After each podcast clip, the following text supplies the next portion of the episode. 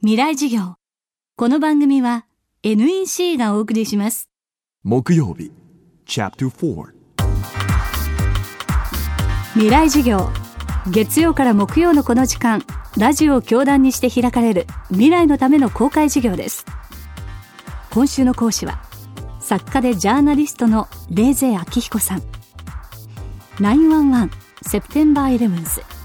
民主党のアメリカ共和党のアメリカなど著書は多数。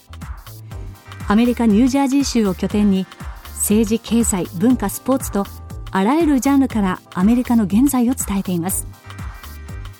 2008年のチェンジから4年先週のアメリカ大統領選挙では大きな政府を掲げたオバマ陣営が小さな政府を掲げたロムニー陣営に勝利しました。日本でも政権を選択する衆議院選挙が近いと言われています。日本が今回の大統領選から学べることはどんなことでしょうか？未来授業4時間目。テーマは一票の重み。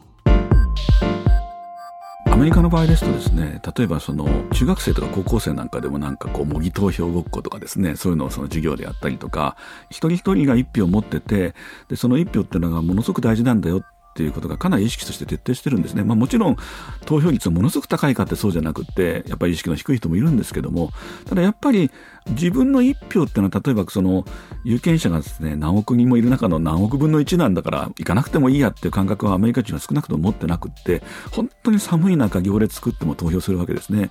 で、それからやっぱりその政治のことっていうのを、もちろんその、あの、仲が悪くなるんで、あの、初対面としての人とはやりませんけど、少し親しくなるとやっぱり政治のこととって随分話をしたりするし、やっぱり政治への関心っていうのがなんかその特殊な人々が、なんか自分探しとか自己主張のためにやってるっていうんじゃなくて、自分たちの生活を良くするためには、政治に関心を持って、その上でいい人を選ばないとダメなんだみたいなことっていうのがある程度は根付いてると思うんですね。で、日本もだんだんだんだんそういう動きになってきたと思うんですけども、まだやっぱりちょっとその政治を牛耳ってる人たちの年齢層が高かったりとかですね、やっぱりどっちかというと地方の意見ばっかり反映されるとかいろんなことがあって、若者にとっての政治が遠い存在なんですけども、その辺をやっぱりひっくり返していくためにはやっぱり一人一人の生活っていうのが実は良くしていくためにはやっぱり政治っていうものがものすごく大事で、そのためには一票ってものがものすごく大事なんだっていうことをもう少しこう掘り下げて考えていく必要があるんじゃないかなと思いますけどもね。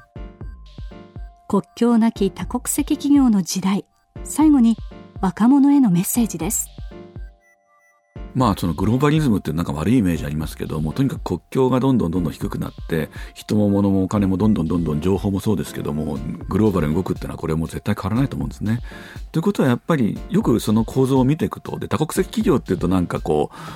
悪者みたいに思えるかもしれませんけどでもやっぱりアップルだって多国籍企業だしグーグルだってそうだしでグーグルなんて創業者の一人はロシア系の人だしロシア人ですよね。でみんないろんな知恵を集めてやってるわけで例えばですけど、どうせ入るんだったら多国籍企業の、そのどっかある国の出先に就職するより、本体に潜り込んだ方が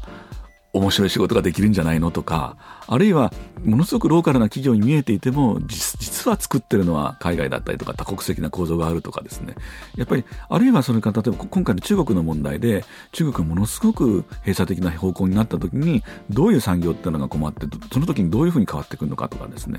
やっぱりそういう意味では、その世界の情勢ってよく見て、自分なりの見方を持ってないと、すごくやっぱり不安感が出ると思うんですよ。逆にやっぱりある程度自分なりに、あ、世の中ってこういう構造なんだなって分かっていると、やっぱり間違いないっていうことがあると思いますね。この番組は、ポッドキャストでも配信中です。過去のバックナンバーもまとめて聞くことができます。アクセスは東京 FM のトップページからどうぞ。未来授業、今週は、レーゼー明彦さんの講義をお送りしました。地球にあふれるたくさんの情報数字も文章も動画も感情もそんなビッグデータを集めて組み合わせて分析して新しい価値を創造する。それが NEC のビッグデータソリューション。情報をもっと社会の力に。NEC 未来事業。この番組は NEC がお送りしました。